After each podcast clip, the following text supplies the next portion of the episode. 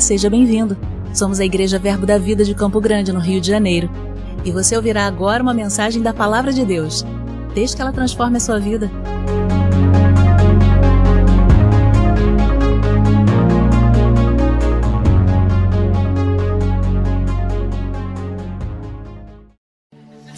Que privilégio congregar, não é, querido? Você está pronto para receber uma porção da palavra do Senhor? Sabe, queridos, eu sempre gosto de olhar para aquela mulher, não é? Curada do fluxo de sangue. Porque aquela mulher me ensina muito em fé, ela me ensina em ousadia, ela me ensina em determinação. E eu gosto muito do perfil dela, né? da personalidade dela. Naquela época, é, o sacerdote estendia a mão para curar. Vinha da parte do sacerdote essa atitude de impor as mãos, tanto para transferir o pecado do povo, quanto para curar.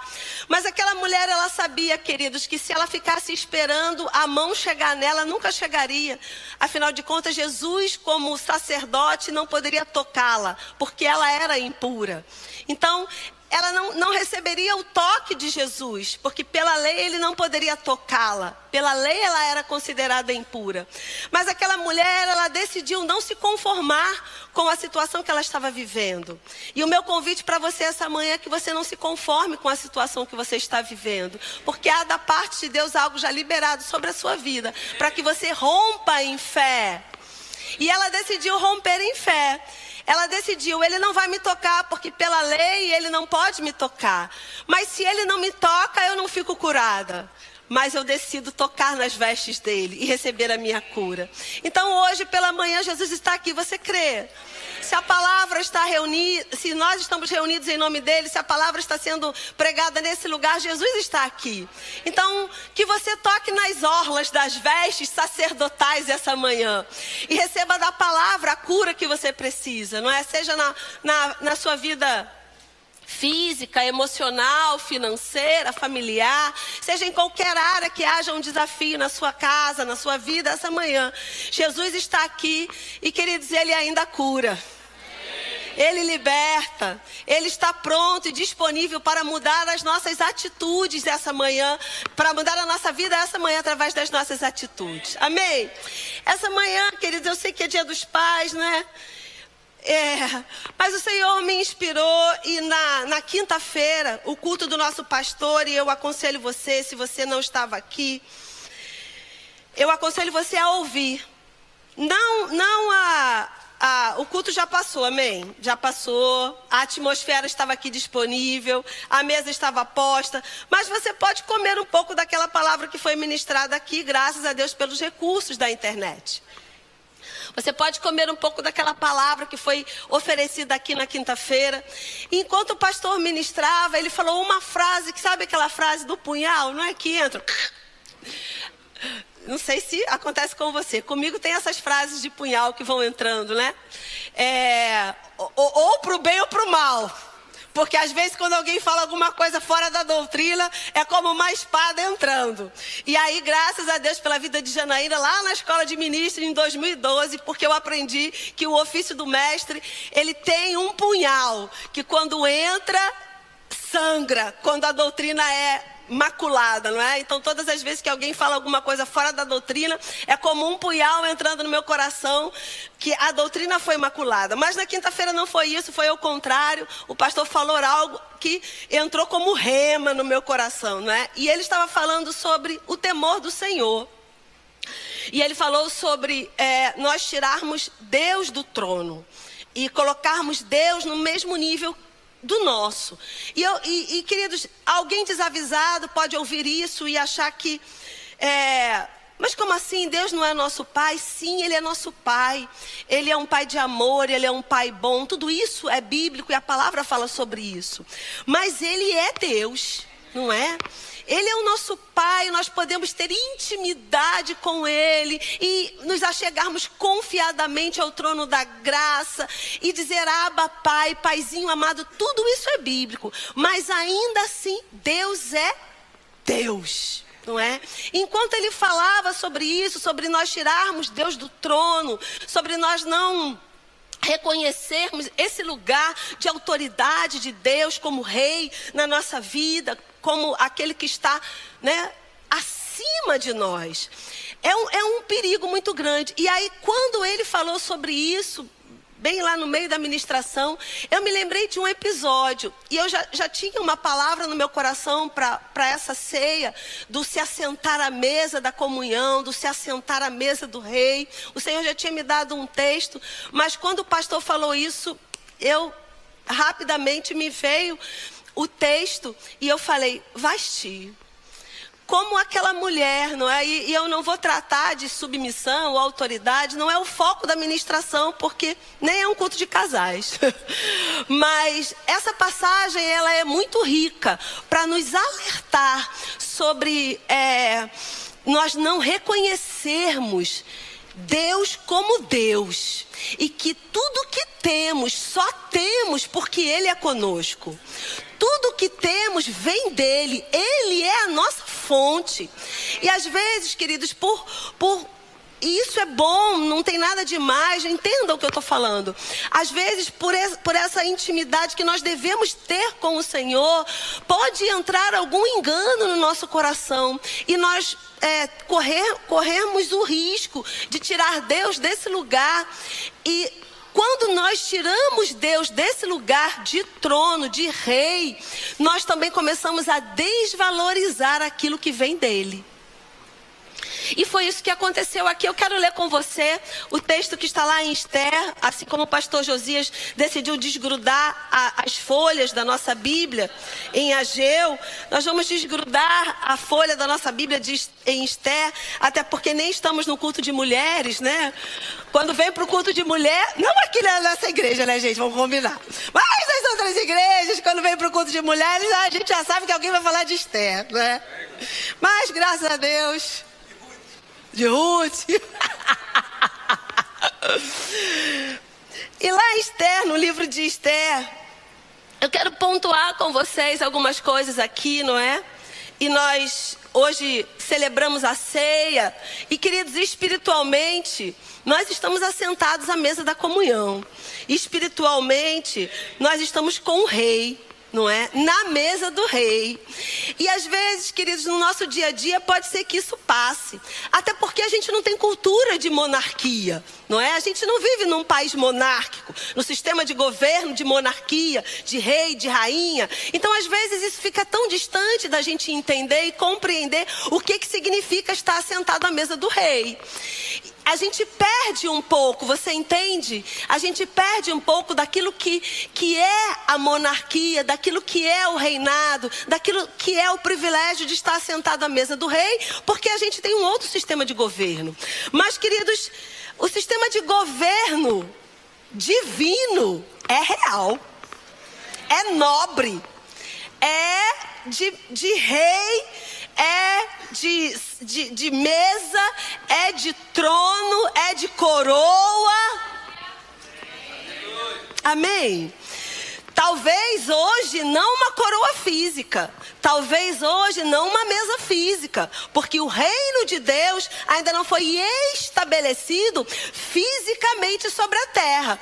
Mas vai chegar um dia, queridos, que isso vai ser real mesmo que o reino de Deus será estabelecido sobre a terra e haverá um trono aonde Jesus estará assentado.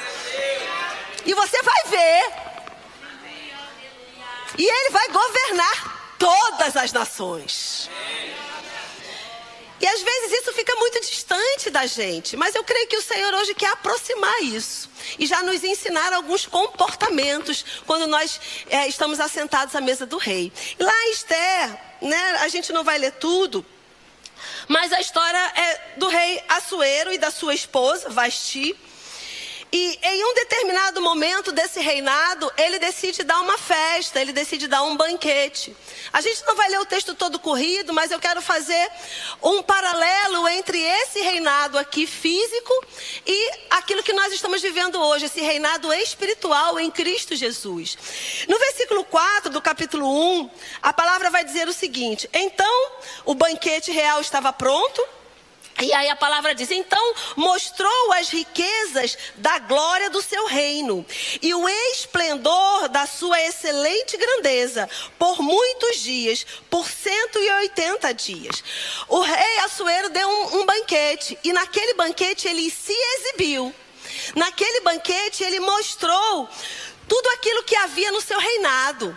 Naquele banquete ele mostrou o palácio, ele mostrou o salão real, e a Bíblia vai dizer que o salão real tinha colunas de mármore, tinha viludo, tinha ouro. Ele ostentou mesmo aquilo que, que era a sua riqueza natural, aquilo que tinha no seu reino natural. Ele deu um banquete, convidou governadores de todas as cidades, ele colocou todas aquelas pessoas que estavam revestidas de autoridade naquele lugar, e ele demonstrou: Eu sou o rei, e por eu ser o rei, eu tenho tudo isso, e o meu reinado é grandioso, e a grandeza e a excelência no meu reinado ele chamou todo mundo e mostrou aquilo que havia no reinado dele.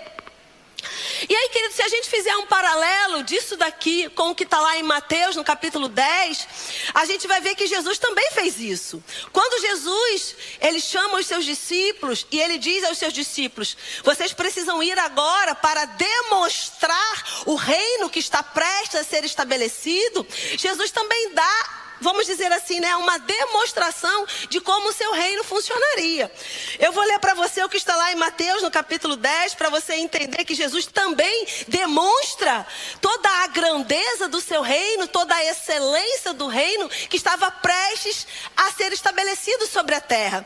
Ele diz o seguinte no capítulo 10, a partir do versículo 7: E à medida que seguires, pregai que está próximo o reino dos céus. E aí ele começa a dizer o que, que há nesse reino. Diferente do rei natural, que vai dizer que no seu reino há veludo, há pedras preciosas, há mármore, há isso, aquilo, que o salão real é coberto de ouro e tudo mais. Diferente desse rei natural, do rei Assuero natural, que começa a demonstrar toda a beleza, excelência e grandeza do seu reino natural, Jesus aqui ele vai demonstrar toda a beleza, toda a grandeza, toda a excelência de um reino espiritual que estava prestes a ser estabelecido. Ele começa a dizer: Olha, no versículo 8: curai enfermos, ressuscitai mortos, purificai leprosos, expelir demônios. Ele começa a dizer: no reino que está prestes a ser estabelecido, a regra é essa. Vai ser assim. A grandeza do meu reino é essa. Pessoas serão curadas, pessoas serão transformadas, famílias serão recompostas, haverá restauração, haverá restituição, haverá prosperidade, haverá provisão. Se alguém está morto, vai ressuscitar. Se alguém está morto e separado de Deus, vai ser reconciliado. Ele começa a estabelecer as regras do novo reino que estava prestes a ser estabelecido. Você está nesse reino? Oh glória, sabe que nesse reino há um comportamento? Assim como no reino natural há um comportamento, nesse reino que ainda é apenas espiritual e não diminuindo o apenas, mas que ainda não está fincado naturalmente, só, isso só vai acontecer daqui a pouco tempo. Oh glória, muito pouco tempo, eu creio, muito pouco tempo. Amém. E aí olha o comportamento dessa, dessa pessoa aqui chamada Vasti, que era a esposa do rei. Vamos voltar lá para Esther, por gentileza. Ele dá um banquete e no versículo 10 de, do livro de Esther, capítulo 1, versículo 10, diz o seguinte: Ao sétimo dia, estando já o coração do rei alegre do vinho, mandou, e aí ele vai dar o nome de todos os eunucos aqui que tomavam conta da rainha, vamos passar para o 11, que introduzissem a presença do rei a rainha Vasti, com a coroa real, para mostrar aos povos e aos príncipes a formosura dela, pois era em extremo formosa. Porém, a rainha Vasti recusou vir por intermédio dos eunucos, segundo a palavra do rei, pelo que o rei muito se enfureceu e se inflamou de ira. E aí a história né, continua. E aí entra o culto de mulheres, né? Vai falar de Esther, mas não é o foco. O foco aqui é Vasti era rainha. Para ela ser rainha, ela precisava ser casada com o rei. Ela não poderia, ela não seria rainha por si só. Ela só estava naquela posição de nobreza por causa do rei. Ela só tinha uma coroa sobre a cabeça dela por causa do rei. Ela só tinha autoridade, porque a Bíblia vai dizer uns versículos antes que ela também dá um banquete para as mulheres. Ela só poderia dar banquete e ela só tinha autoridade por causa do rei. E nesse episódio, ela não considera a ordem do rei. Ela não considera o comando do rei. Ela não considera a vontade do rei. E aí, queridos, eu creio que o Senhor, essa manhã, Ele quer nos lembrar que Ele é a nossa fonte. Você tem um trabalho? Ele é a tua fonte. Você tem uma família? Ele é a tua fonte. Você tem saúde? Ele é a tua fonte. Você tem alegria, paz, Ele é a tua fonte. Você sabe que por mais que as circunstâncias se levantem e você possa se entristecer, mas você tem autoridade para mudar essa circunstância por causa do Rei. Somente por causa dele. E quantas vezes esse rei está nos convidando para nos assentarmos à mesa da comunhão e nós estamos rejeitando o convite do rei? Quantas vezes, queridos? Porque coroa significa autoridade.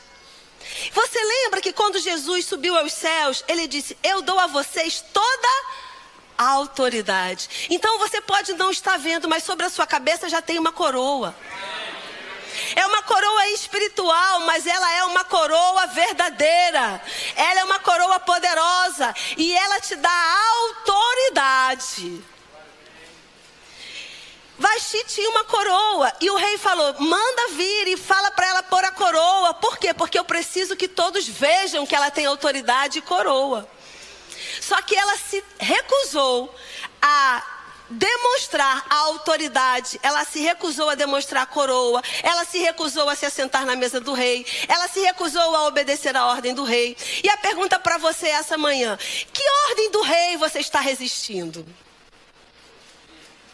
A que ordem do rei você está lutando? Como o apóstolo Paulo decidiu na vida dele: não vai adiantar eu lutar contra os aguilhões. Eles vão me ferir. É melhor eu dizer: tá bom, Deus, eu obedeço.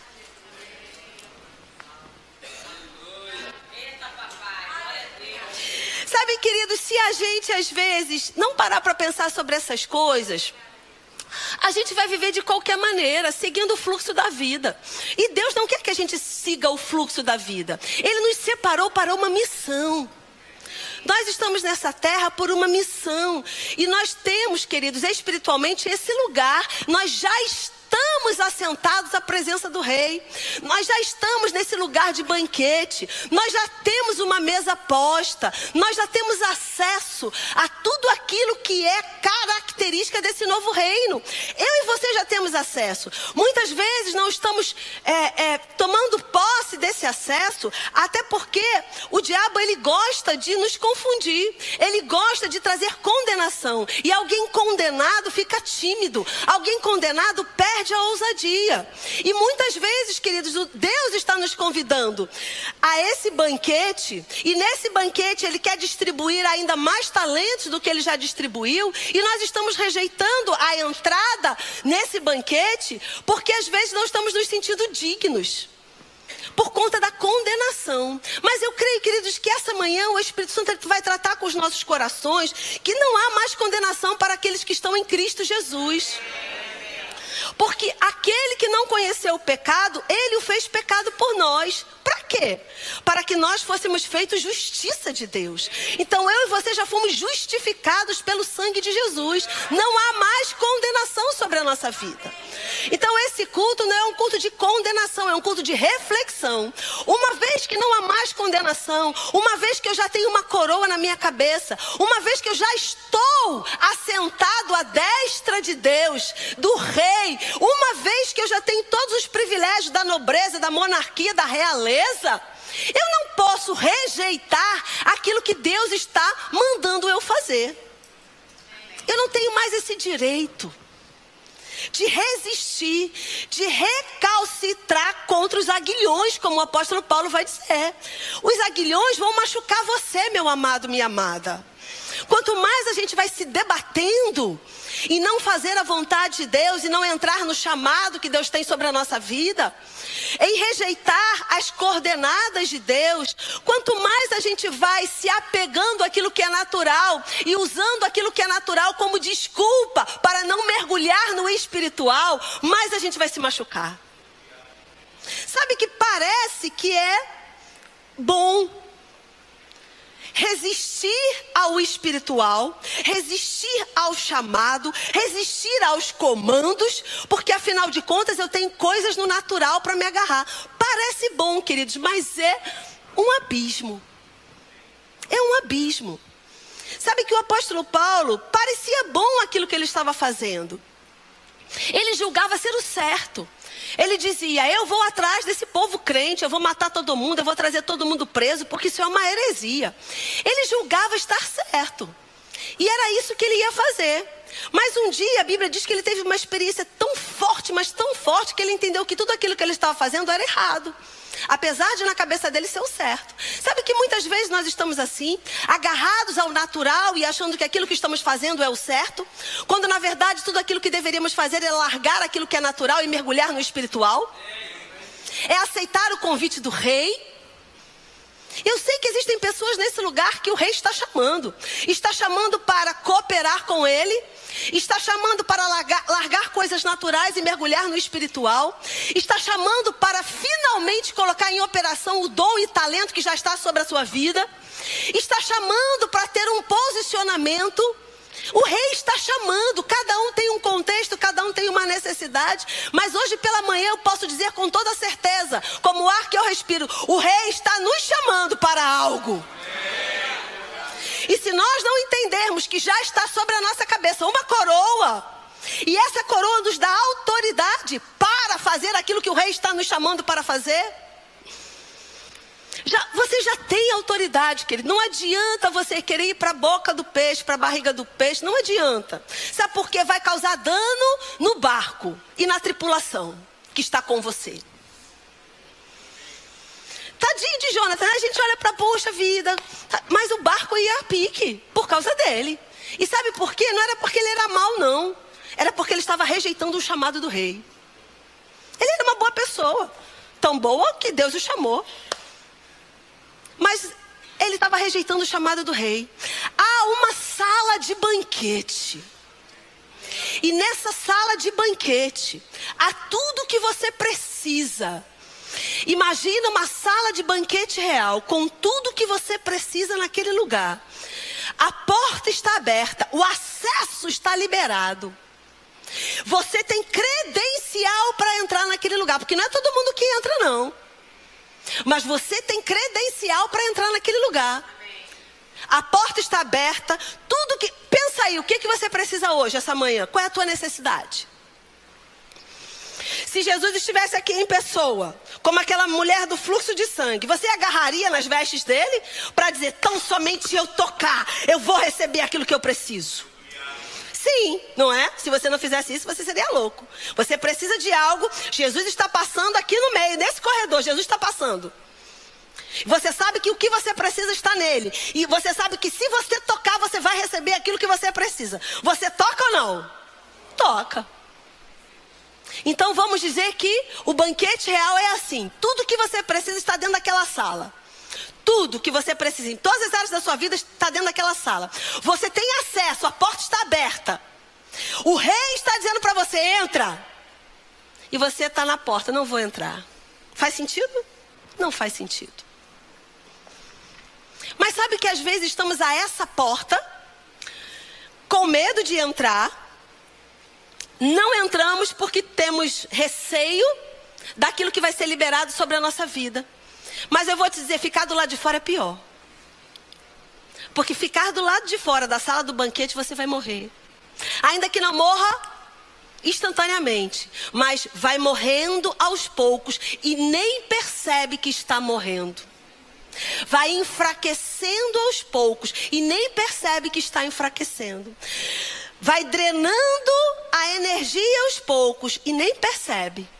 Mas, queridos, essa manhã Deus é tão bom, tão bom, que Ele está dizendo para nós, para essa igreja local, para essa casa espiritual: está na hora de sair daquilo que nós consideramos como segurança natural e mergulhar na proposta espiritual de Deus. Ainda que a gente não veja, ainda que a gente não possa tocar fisicamente, ainda que os nossos cinco sentidos estejam paralisados, mas é esse lugar que Deus quer encontrar você, onde os teus cinco sentidos não fazem mais sentido algum. Porque só nesse lugar ele vai poder ser Deus na sua vida. Porque tem gente aqui que enquanto tiver, meu avô dizia isso, mas não tem cabelo. Alguém já ouviu isso? Pois é, mas tem gente que está assim. Enquanto ainda tem um cabelinho para segurar, não está querendo entrar na sala do rei. Está resistindo ao chamado, resistindo aos convites. E quando eu falo chamado, querido, eu falo chamado em todas as áreas da nossa vida. Não é só nos cinco dons ministeriais, mas em todas as áreas da nossa vida. Porque nós temos um chamado. Em todas as áreas da nossa vida, algo está nos chamando. Deus está nos chamando para alguma coisa. Deus pode estar te chamando para uma próxima fase. Deus está te chamando para um amadurecimento. Deus está te chamando para deixar de ser menino e começar a ser adulto. Deus está te chamando para orar mais, para ler mais a Bíblia. Cada um tem um contexto e eu creio no Espírito Santo como um mestre, ele está permeando os nossos corações e está trazendo aquilo que cada um precisa, no nível que cada um precisa, nas necessidades que cada um precisa essa manhã. Mas há um chamado, fato é, o rei mandou chamar Vasti. Vasti só era rainha porque tinha o rei.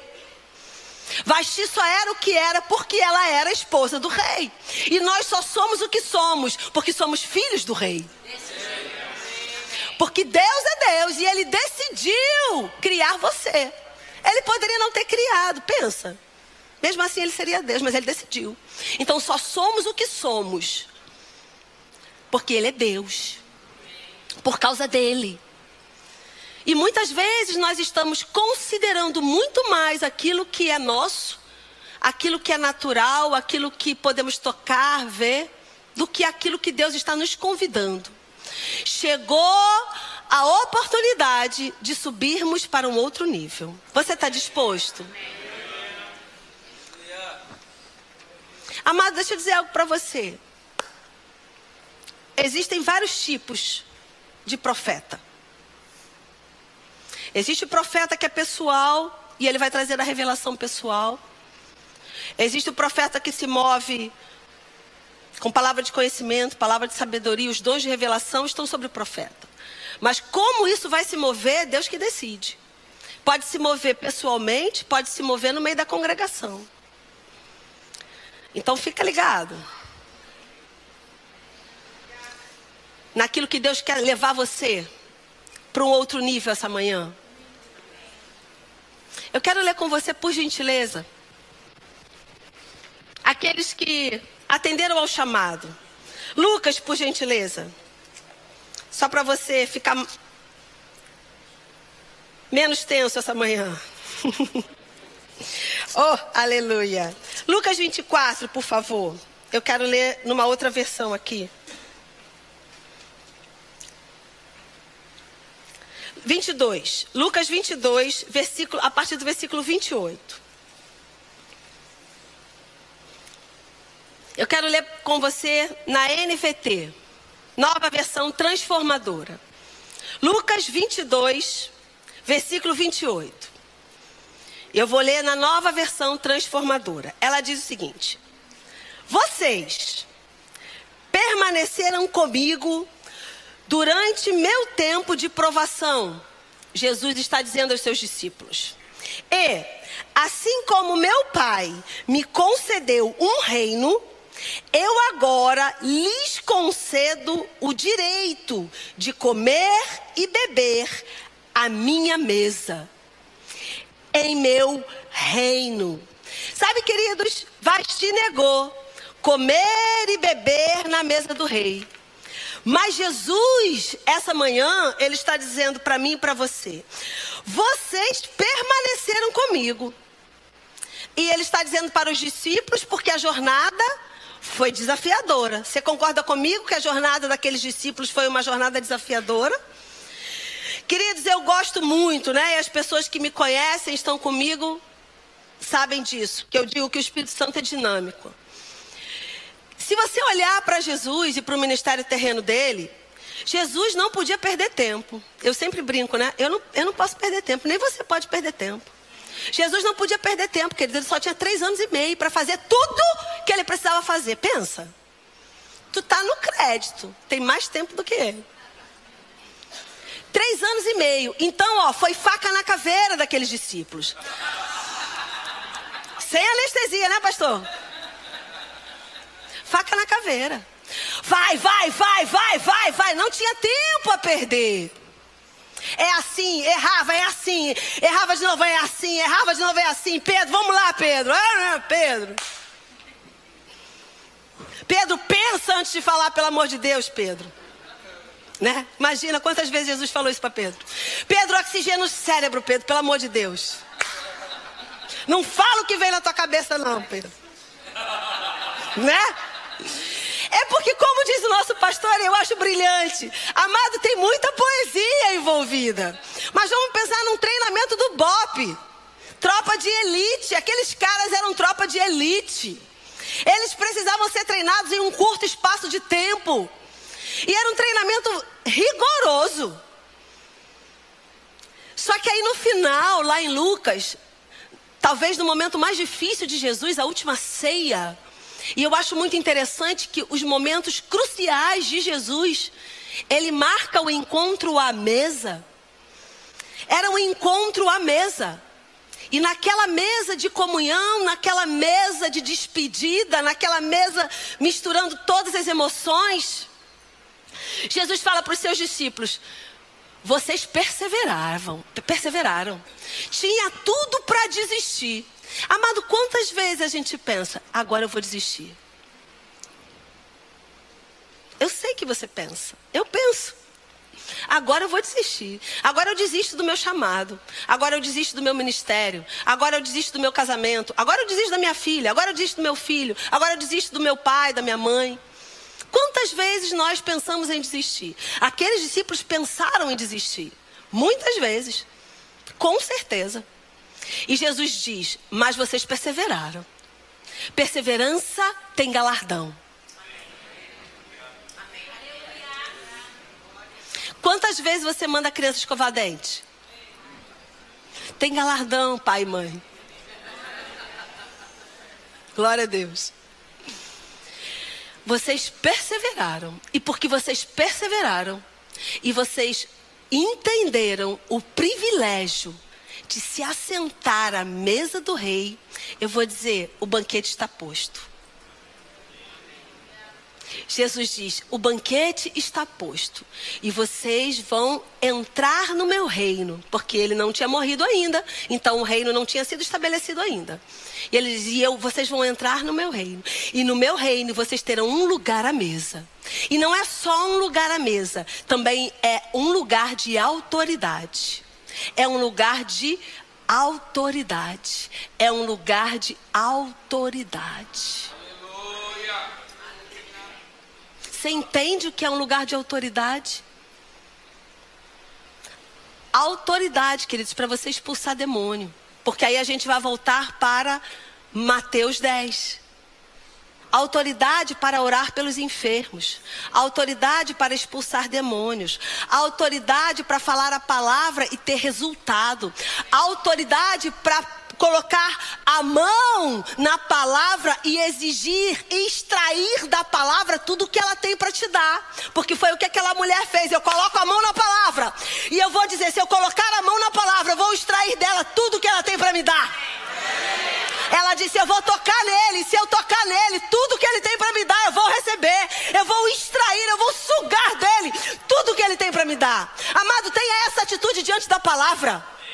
Põe a mão na palavra, coma a palavra, suga da palavra tudo que ela tem para te dar. Tão somente se eu tocar eu ficarei curada. ousadia para tocar na palavra, ousadia para extrair da palavra tudo que ela tem para te dar.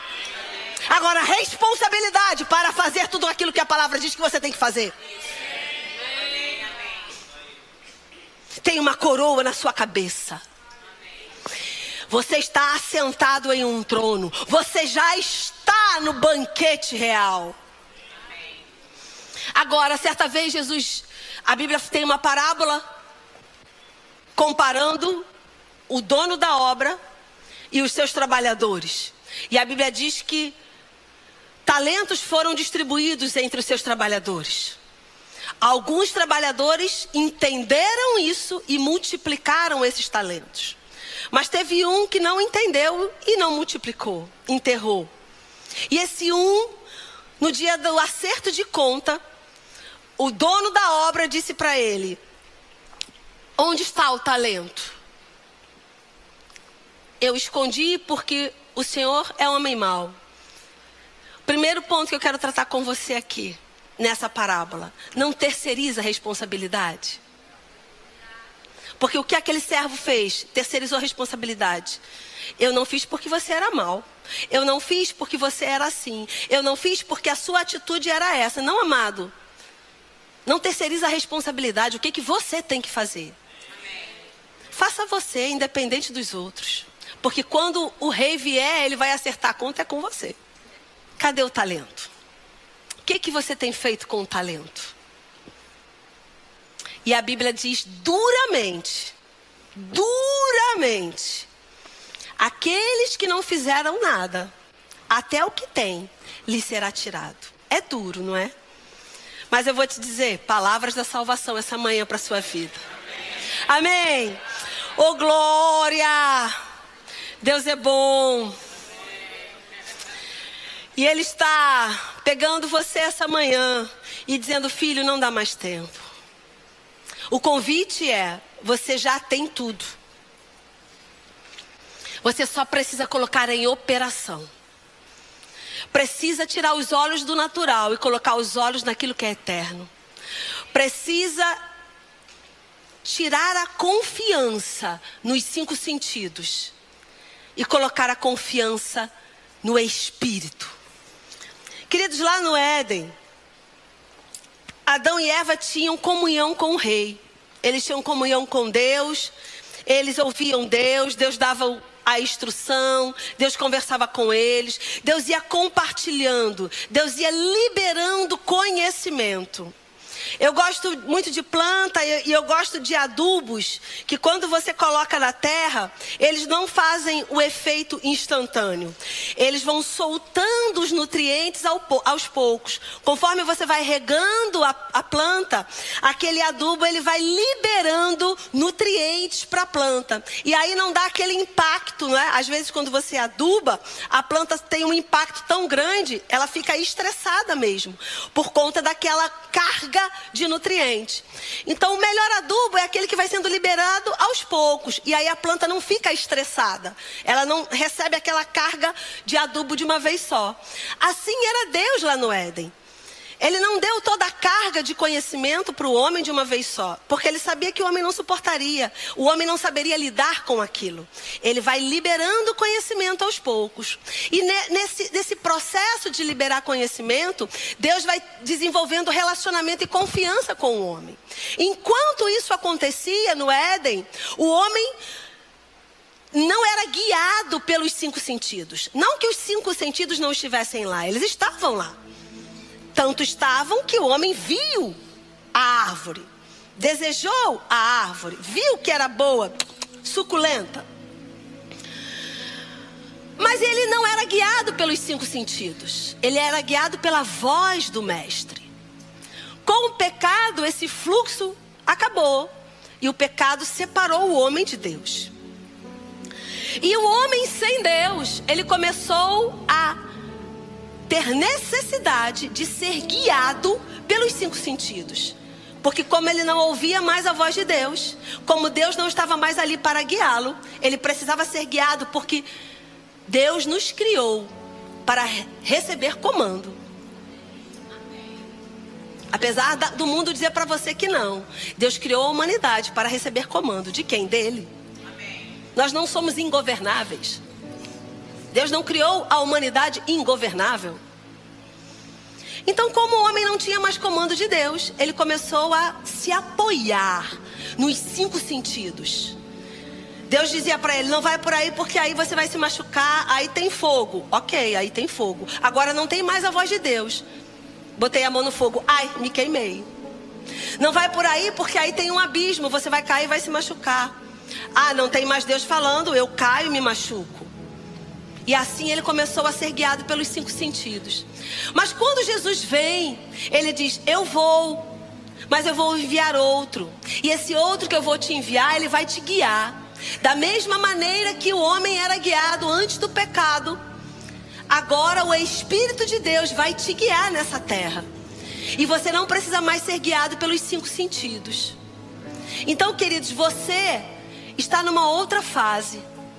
Você não está na fase onde pessoas são guiadas pelos cinco sentidos. Você está na fase onde o Espírito te guia.